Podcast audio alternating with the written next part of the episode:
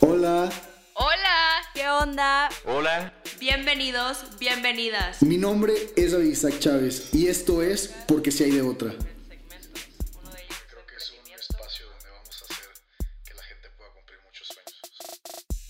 Hola, ¿qué onda? Bienvenidas, bienvenidos a Amparo Contesta. Quienes todavía no hayan escuchado su episodio el lunes, vayan, escúchenlo, conózcanla, vean de qué platicamos ahí. Ahorita este segmento se trata de que literalmente son las preguntas que ustedes eh, nos hicieron para Amparo a través de nuestras redes sociales, arroba hay de otra.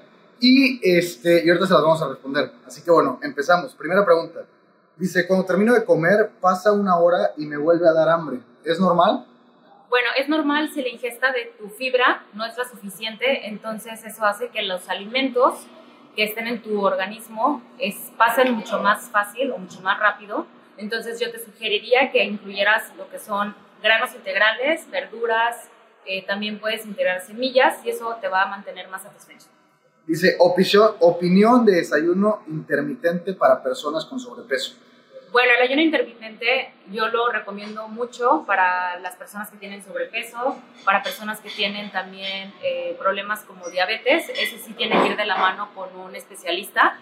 Yo les recomiendo el ayuno, primero que empiecen de 12 horas, después suban a 14 horas y después lo aumenten a 16, pero primero las dos semanas para que su cuerpo se vaya adaptando de 12 horas y ya después puedes ir intercalando una vez que hayas probado las, las 3 horas, puedes ir un día 12 horas, después te vas a 14, después 12 igual, después te vas a 16 y puedes tener un día de descanso, es, es decir, un día a lo mejor que tú digas, este día no voy a, voy a romper el, el horario de ayuno y otra vez retomarlo.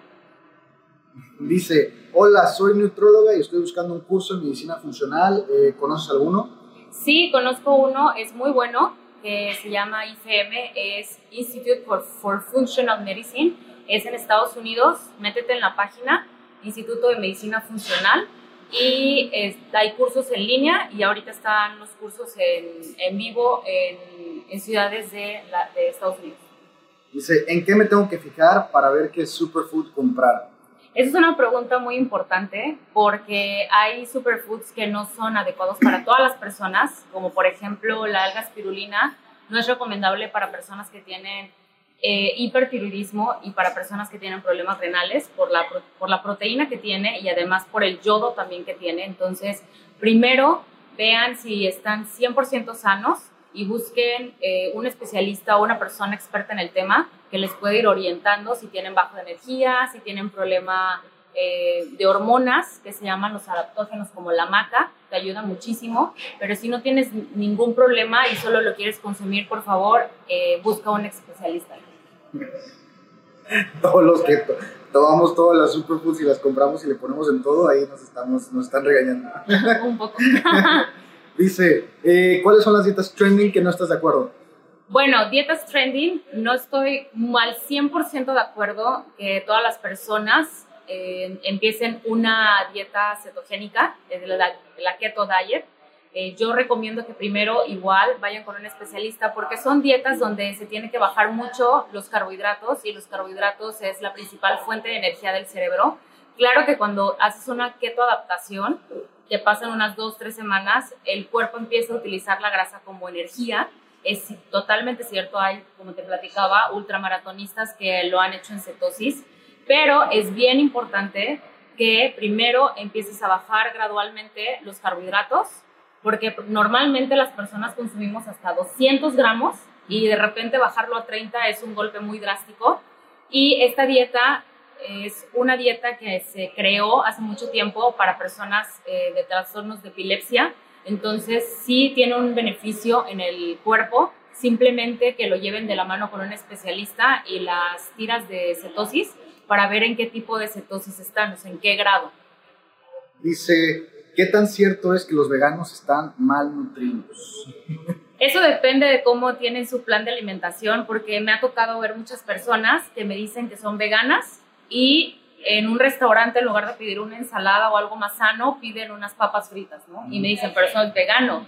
Entonces, esa rama le llamamos frito veganos. O personas que no han cambiado su mentalidad y piden pizza vegana, piden hamburguesas veganas, piden todo como que la dieta americana, que no lo recomendamos, lo, lo traspolan a- al veganismo, ¿no? Entonces el veganismo es un- una filosofía, pero ahora una dieta como basada en plantas, que es lo que se diferencia del veganismo con, con- en, en la nutrición, es porque basan toda su alimentación en granos, semillas, verduras y frutas. Entonces, sí hay personas que pueden ser veganas y presentar deficiencias si no tienen los suplementos como la vitamina B12, la vitamina D3 y los omegas. Esos son los tres pilares que tienen que tener como suplementación y después ya ir balanceando las proteínas que necesitan de proteínas vegetales en su dieta. no manches. Ok. Eh, ok, dice, eh, ¿puedo ayudar a mi metabolismo a ser más rápido? Claro que sí, eso se le llama flexibilidad metabólica. Qué tan flexible eres metabólicamente en, en acelerar tu metabolismo. Y el ayuno intermitente es uno de, las, de los beneficios que tiene, es que te ayuda a tu flexibilidad metabólica. Eso es a que empieces a acelerar el metabolismo. Y también el ejercicio de pesas del gimnasio te ayuda a una flexibilidad metabólica. Dice, si quiero eliminar toda la grasa de mi cuerpo, ¿qué tipo de dietas debo de seguir? Bueno, primero que nada, el cuerpo necesita grasas, entonces no puedes llegar a eliminar toda, pero sí puedes llegar a, a tener eh, límites que son 6 kilos de grasa en hombres, 9, 10 en mujeres. Eso estoy hablando ya son personas de alto rendimiento, deportistas elite. Y lo que puedes empezar a hacer es empezar a reducir los alimentos procesados, que son los, que, los principales que hacen que la grasa se guarde en del- en el área corporal, como los adipocitos, el tejido adiposo, son por medio de las grasas eh, saturadas que vienen en los alimentos procesados. Y puedes empezar a bajar un poquito eh, los carbohidratos. No estoy diciendo que se vayan a una dieta cetogénica, simplemente bajar la cantidad de carbohidratos y subir un poquito las grasas, porque si se dan cuenta, todos los alimentos que aumentan de peso son altos en carbohidratos y altos en grasas. Entonces, esa combinación es la ideal para aumentar de peso. Ok, dice, ¿crees que puedo aumentar mi masa muscular si soy vegano? Sí lo puedes hacer, lo puedes incrementar, puedes igual eh, suplementarte con algunos productos veganos que ahora es este, que los tienen como carnitina, eh, la creatina, hay eh, proteínas de Mass Gainer que son ya veganas, que ya viene la- el porcentaje de carbohidratos más elevado que las proteínas y con un experto en fisicoculturismo un experto, un entrenador personal, lo lleves de la mano, sí se puede aumentar la masa muscular haciendo un- una eh, dieta basada en plantas o una dieta vegana. Siempre tienes que cuidar tus porcentajes de proteínas que necesitas. Eso lo tienes que calcular con tu especialista o tu nutriólogo, que es bien importante. Y el tipo de ejercicio también, porque hay veces que probablemente el gimnasio no te funciona, pero ejercicios funcionales funcionan mucho mejor. O la combinación o el HIIT, que son los High Interval Intensity Training, que son de entrenamientos de fuerza de intervalos. Entonces, si tú combinas todo eso, obviamente reduces la- el porcentaje de grasa y aumenta el, el músculo. Y hacer ayuno intermitente también ayuda al desarrollo muscular. Cuando ese es, ese es- esta es mía, dice, se acaba de salir. Dice, cuando, cuando eres eh, vegano y aparte haces ayuno intermitente, de todas maneras está bien, o sea, es buena combinación. Sí, de hecho, el ayuno no necesitas tener un tipo de dieta para que funcione. O sea, realmente la dieta, eh, quiero aclarar esta palabra, la dieta significa todos los alimentos que tú consumes en el día. No es una dieta, es que mi dieta es keto, es que mi dieta es vegana, es que mi dieta es este, low carb, es que mi dieta es así. No, simplemente, o sea, la dieta es lo que tú comes y de- depende qué es lo que tú comas, ya sea paleo, ya sea keto, ya sea low carb, ya sea normal, ya sea vegana, el ayuno intermitente es completamente una práctica, como si dijeras, estoy haciendo ejercicio, me voy a bañar, eh, voy a dormir. El ayuno intermitente es una práctica que ayuda a todo el cuerpo teniendo como un rejuvenecimiento en, eh, interno celular. Y ahora dice, si no tengo tiempo para hacer las cinco comidas, ¿cómo debería organizar las pocas que haga?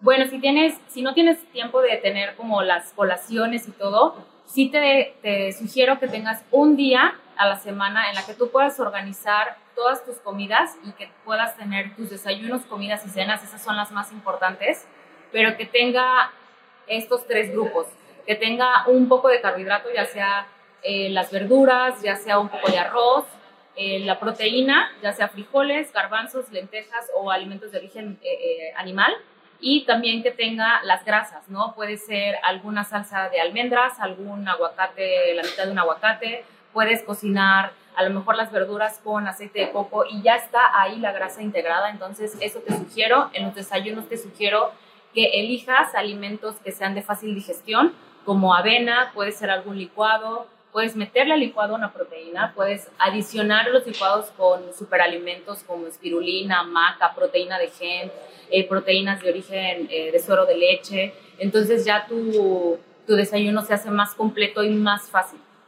Yo ahorita estoy pensando, eh, ahorita que estás hablando de las cinco comidas, de cómo tienes que realmente planear bien lo que vas a, o sea, como si es una o sea, tienes que ser muy consciente de lo que vas a comer. O sea, digo, con todas las respuestas que me estás diciendo y de la información, digo, tú la tienes, entonces es muy fácil, pero como muchas veces hacemos tantas cosas que sin investigarlas, que nada más las hacemos por hacer porque pues, nos dicen que son buenas y que a lo mejor no son buenas para nosotros. Sí, claro, también por el tiempo es, ay, me voy a ir a los tacos de enfrente porque no me dio tiempo de hacer mi comida. O eh, voy a ir a una tienda que sea la más cercana eh, de esas que tienen ya todo y me compro unas galletas y un refresco, ¿no? Entonces sí es bien importante tener alimentos eh, de alta calidad para que nuestro cuerpo y nuestro trabajo y todo que hagamos el ejercicio rindamos.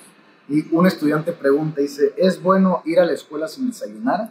Depende, depende del horario. Un ejemplo, si tú entras a las 7 de la mañana y a las 5 y media, 6 te levantas, pues muchas personas no, no tienen hambre a esa hora, pero sí te recomiendo que entonces tu horario del desayuno lo recorras a las 11, a las 12, probablemente ya no es desayuno porque nosotros hemos catalogado el desayuno como en la mañana, entonces puede ser el desayuno a mediodía y es una de tu principal comida, ¿no? O sea, de, de, hecho la palabra desayuno es romper el ayuno que nosotros tenemos durante la noche, por eso viene esa palabra. Entonces puedes tú acomodarla a la hora que tú te sientas más cómodo de ingerir tu primer alimento. Y preguntan, dice, ¿cómo hago la transición a una dieta vegana? Bueno, esa es una de las eh, cuestiones que tengo mucho en consulta, que de, porque ven un documental, porque este, una persona les platicó que es vegana y que se siente muy bien, entonces al día siguiente ya quiere ser veganos. Lo que yo les digo es que primero empiecen a integrar en sus... El lunes sin carne es una práctica que ya lleva mucho tiempo, que se llama Meatless Monday también. Entonces pueden ir probando con un solo día a la semana, un, un día basado en plantas, que agreguen frijoles, lentejas, pueden ser unas enfrijoladas de tofu, pueden ser una sopa de verduras con garbanzo, o sea, no tiene que ser como la, el arte culinario perfecto para que sea vegano. Algo muy sencillo, una pasta con verduras y eh, ayudan al medio ambiente y la transición completa sí les recomiendo que sea gradualmente, primero eliminando ciertos alimentos porque nuestro cuerpo está acostumbrado. Si yo tengo una persona de 20 años y a los 20 años decide cambiar su alimentación, entonces su microbiota, que era lo que estábamos hablando en el podcast, es está eh, como adecuado o está ya muy acostumbrado a cierto tipo de alimentos y a lo mejor y otras bacterias de alimentos que casi no consumes, pues no está tan desarrollado. Entonces puedes tener algunos problemas de digestión y puedes decir, es que yo empecé a comer vegano y me inflamo, ¿no? Entonces probablemente la transición fue muy rápida y si en lapsos de tres meses te digo que vayas eliminando poco a poco los alimentos de origen animal.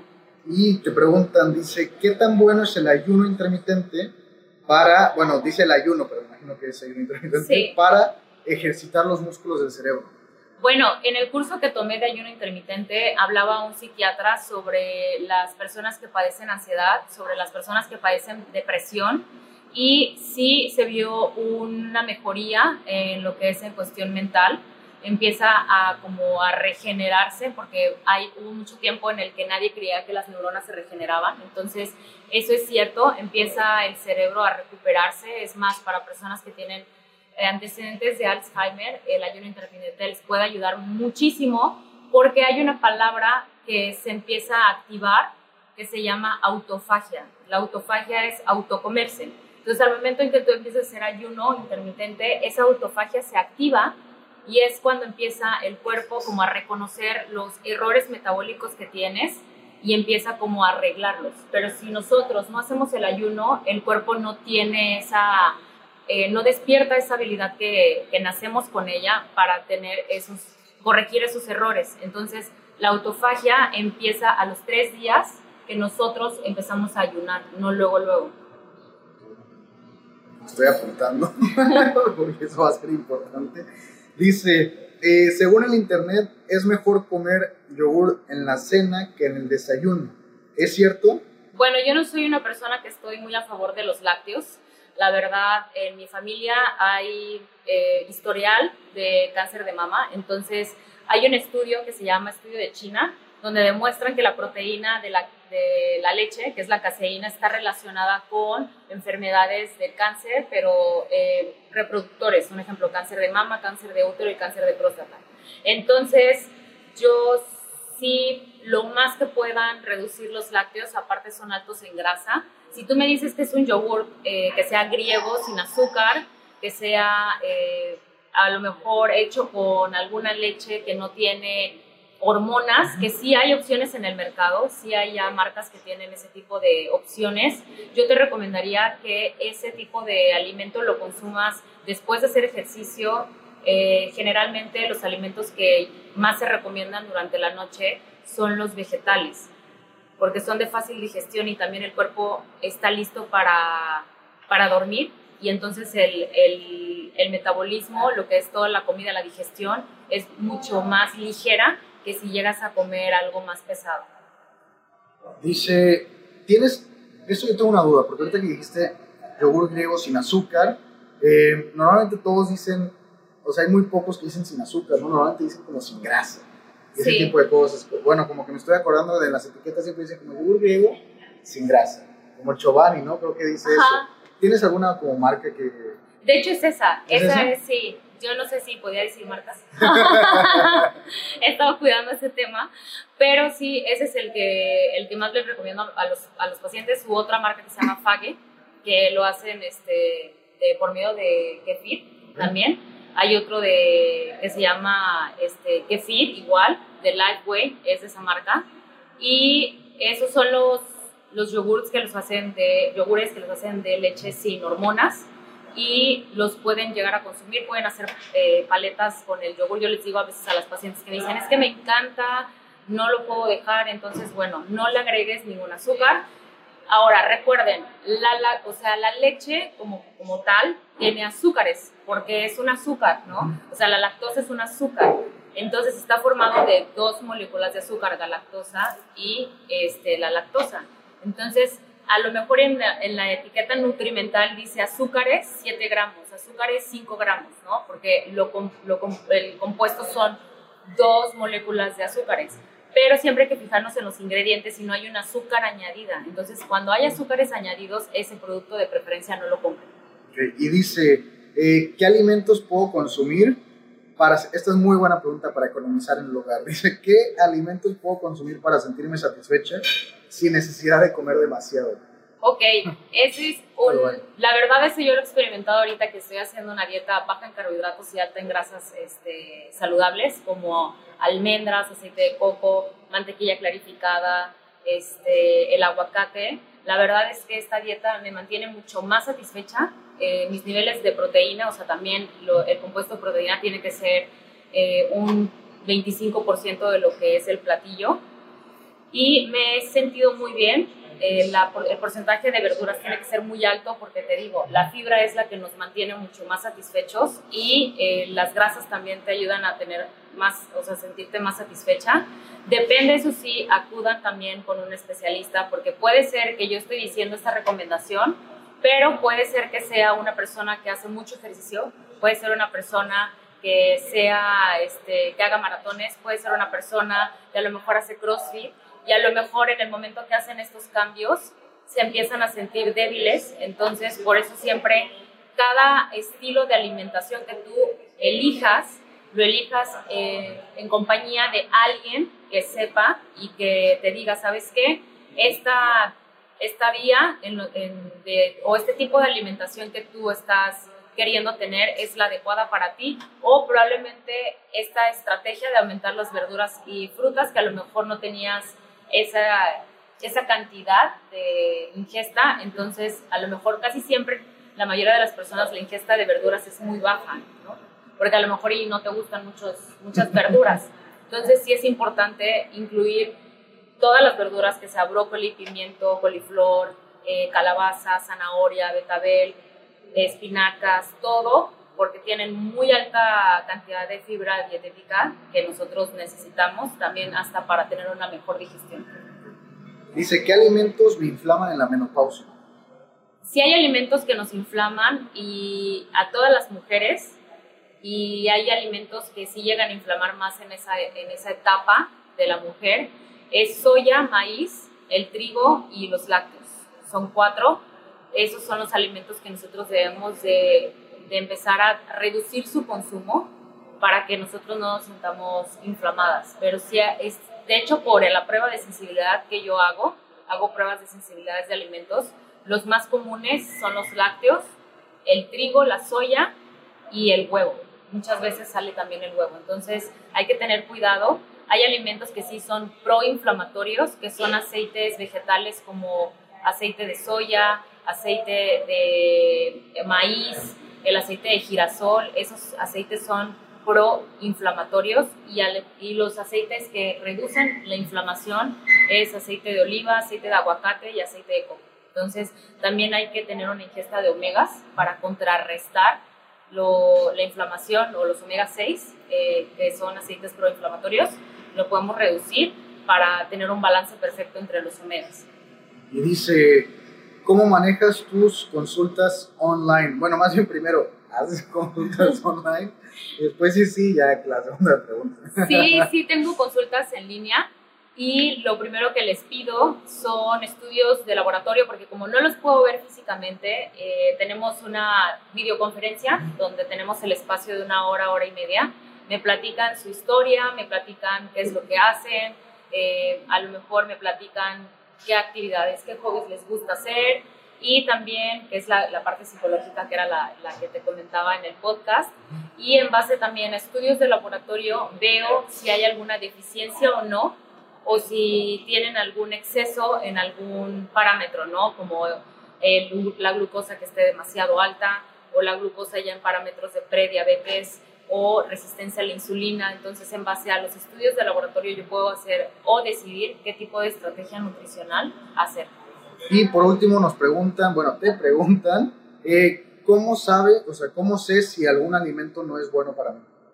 ¿Cómo sé si un alimento no es bueno para mí? Eso es muy importante y siento que las personas no son muy conscientes del cuerpo tal vez cuando éramos niños nos dábamos más cuenta. Hay alimentos que luego, luego tú puedes detectar cuando se te inflama el estómago, cuando te ocasiona reflujo, cuando te ocasiona alguna este, erupción en la piel, pero la principal y es la que más, te lo juro, más, más, más no le ponemos atención, la, la que se nos olvida es la inflamación intestinal, porque me pasó con un paciente que tuvo un plan de alimentación durante tres meses de nada de alimentos procesados y un día se le ocurre comer unas papitas fritas, te lo juro, me habló y me dijo, las acabo de vomitar todas. Y le digo, bueno, es que tu cuerpo ya está completamente eh, limpio, o sea, no, no es limpio de que voy a agarrar y el cloro lo limpio, ¿no? Pero está completamente... Eh, desintoxicado porque son 90 días que se necesitan para crear una desintoxicación, no existe una desintoxicación de 7 días. Entonces le digo, eso era lo que te ocasionaba esos alimentos, pero como ya ignorabas el hecho y seguías comiendo esos alimentos, entonces el cuerpo tiene que crear una adaptación, pero la inflamación seguía ahí. Entonces, ¿cómo podemos detectar esos alimentos? Son los alimentos procesados, todos los que vengan empaquetados. No sabemos qué tipo de aceite se utilizan, no sabemos qué tipo de colorantes utilizan, tampoco los sabores artificiales que usan. Entonces, esos son los alimentos que realmente son los que nos hacen daño. Ok, yo le quiero agregar una última porque los, los jugos detox, estos de que haces, te, te echas de este, Guadalupe Reyes, pesado, intenso, y haces un detox de tres días o una semana o no sé qué. Este, y aparte te los venden a un excelente precio lugares. ¿Qué tan buenos realmente, o sea, qué tan buenos son? Yo no los recomiendo, la verdad. De hecho, anteriormente en el restaurante teníamos un programa de desintoxicación de 3, 5, 7, hasta 10 días. Yo no estaba de acuerdo, pero eh, al momento en que yo entro ya totalmente a esa área, los elimino totalmente porque en verdad el problema que tú puedes llegar a ocasionar es que los jugos no tienes o no sabes qué cantidad de azúcares tiene, porque aunque sean alimentos buenos, puedes usar tres zanahorias, un medio betabel, el pepino, puedes agregarle este, manzana, entonces tú ya estás agregando todos estos alimentos que tienen azúcares sin la fibra. Entonces, obviamente si en el cuerpo entran, tienen beneficios, yo no estoy diciendo que no los esos alimentos tienen beneficios, pero con la fibra. Entonces, lo que hace es que tu insulina empieza a subir y bajar, subir y bajar, subir y bajar. Entonces, ¿quién debe ser una ola? Obviamente al principio tú te sientes increíble, fantástico, pero si tú te das cuenta, lo que estás haciendo es un descanso digestivo, ¿no? Entonces, yo no lo recomiendo. Recomiendo que sí agregues jugos que sean de vegetales a tu plan de alimentación, o sea, que tengas un jugo verde durante tu alimentación. Y de hecho, también cuando yo fui al seminario de medicina funcional, la verdad es que no existe una palabra, no existe, perdón, no existe un producto en sí, o sea, ya sea un producto como jugos, ya sea un producto como una bolsa, ya sea como un polvo que te diga que en dos días tu cuerpo se va a desintoxicar. Esta es una palabra que voy a extender un poquito, porque el órgano que se dedica a desintoxicar tu cuerpo es el hígado. Entonces, el hígado desintoxica por tres fases, por medio de tres fases. Las más importantes son las dos y las, la 2 y la 3, porque la 2 es la fase en la que llega a tu cuerpo una toxina, la, la ve, o sea, no la reconoce, entonces la neutraliza y si tú tienes un hígado sano, manda esa toxina hacia el riñón y el riñón la elimina, ¿sí? Cuando nosotros tenemos una dieta muy alta en grasas saturadas, tenemos eh, hígado graso o tenemos problemas de, de, hígado, que tenemos, tomamos muchos medicamentos, tomamos alcohol, no cuidamos ese órgano, entonces ese órgano no está 100% sano y lo que hace es que no puede neutralizar esa toxina y la envuelve en grasa. Entonces al envolverla en grasa, la manda hacia los lugares que no queremos que llegue, que son las piernas, chaparreras, brazos, a todo lo que es este, nuestro, nuestro tejido adiposo. Y esa es la primera fase, ¿no? La neutralización. La segunda fase es la que ya expliqué, que es la que se libera hacia el riñón o la manda hacia el tejido adiposo. Ahora, la primera fase va muy rápido, es una, porque si no, obviamente moriríamos intoxicados, porque las toxinas no nada más vienen de la alimentación, vienen de los medicamentos, viene del aire que respiramos, de las cremas que nos ponemos, del shampoo, de la pasta de dientes, para las mujeres del maquillaje, de los esmaltes, bueno, de los perfumes, no saben la cantidad, creo que las mujeres nos exponemos en nuestra primera hora a más de 200 químicos, ¿no? Entonces, es algo impresionante Ahora, todas esas toxinas entran al cuerpo y el que realmente se dedica a desintoxicar el cuerpo es el hígado. La fase, tiene la fase 2 tiene que ser muy rápida y la fase 3 es más como un adolescente, ¿no? Que tú le dices, por favor, tiende la cama ahorita. Y se queda así. Oye, recoge los platos ahorita. Y el, la, la otra fase es un niño de dos años que no puedes ni sentarlo. Es de que ven acá, ven acá, muy hiperactivo. Entonces, cada una de las fases se apoya con ciertos nutrientes, como la, glutamina, como complejo B, como el glutatión. El glutatión es un antioxidante impresionante. El glutatión es una maravilla. A mí me encanta utilizarlo con las pacientes. O sea, el glutatión en verdad es un protector de cáncer, eh, protector de la fase de desintoxicación, impulsa esa fase de expulsión de toxinas, entonces el glutatión es muy importante. En nuestro cuerpo lo, lo produce, pero a muy bajas este, cantidades. Entonces, lo que empiezas a hacer es empezar a apoyar esa desintoxicación pero apoyando a tu hígado, apoyándolo con alimentos que apoyan ese hígado. Y bueno, acá tenemos eh, unos productos que desarrolló un médico funcional que la marca es Metagenics y ellos desarrollaron junto con Harvard un producto que te ayuda a todo lo que es la desintoxicación del cuerpo y a nutrirlo, ¿no? Porque no es realmente desintoxicarlo, es es nutrir tu cuerpo para que tu cuerpo pueda hacer todas las funciones correctamente. O sea, la realidad es que nuestro cuerpo está desnutrido y por eso nos hemos sentido así. Por eso tenemos fatiga, por eso tenemos cansancio. Entonces hay un producto que se llama SUSTC que tiene todos los nutrientes que tu hígado necesita para que esas fases de desintoxicación se activen. O sea, no es como que voy a agarrar un producto y me voy a desintoxicar todo el cuerpo, es voy a agarrar un producto que va a nutrir mi cuerpo y que va a apoyar a las fases de desintoxicación que tiene mi cuerpo. Pues ya me quedé sin preguntas, pero ¿tienes algo más que quisieras agregar? Que a lo mejor no hayan preguntado que tú piensas que sea importante. Que sí, la gente sepa. yo creo que es muy importante que nosotros eh, ya no nos tengamos esa obsesión de estar delgados, esta obsesión de buscar la dieta perfecta, de esa obsesión de que una línea tiene que ser e identificarme con ella, o sea, no hacer etiquetas, no hacernos etiquetas de que yo soy keto, yo soy paleo, yo soy vegano, yo soy plant-based, sino yo soy Amparo Manzanares, tú eres David, cada quien decide un plan de alimentación y además es una manera de comer, es un estilo de vida, o sea, que no lo vean como algo, una etiqueta, ¿no? Porque en el momento en el que no puedas hacer eso, pues entonces empieza a haber como un conflicto mental, porque es como en mi cabeza yo soy esto, pero el día de hoy no lo pude ser, entonces es quitarnos esas etiquetas, quitarnos que no es estar a dieta, sino es estar en un estilo de vida en el cual yo me siento sano, en el cual yo me siento a gusto y me siento pleno, me siento feliz. Eh, probablemente si estamos en una fiesta y yo sé que un pastel me va a hacer daño, obviamente no me voy a sentir infeliz por no comerlo, sino estoy haciendo una decisión desde el amor propio que ese pastel no me va, no me va a dar ningún nutriente, no me va a dar un beneficio alguno. Entonces desde esa conciencia ya uno empieza como a a retirarse o a, o a, o a negar ese tipo de alimentos, pero ya es de entender que es, es un estilo de vida. Pues la verdad yo creo que es muy importante terminar con ese mensaje.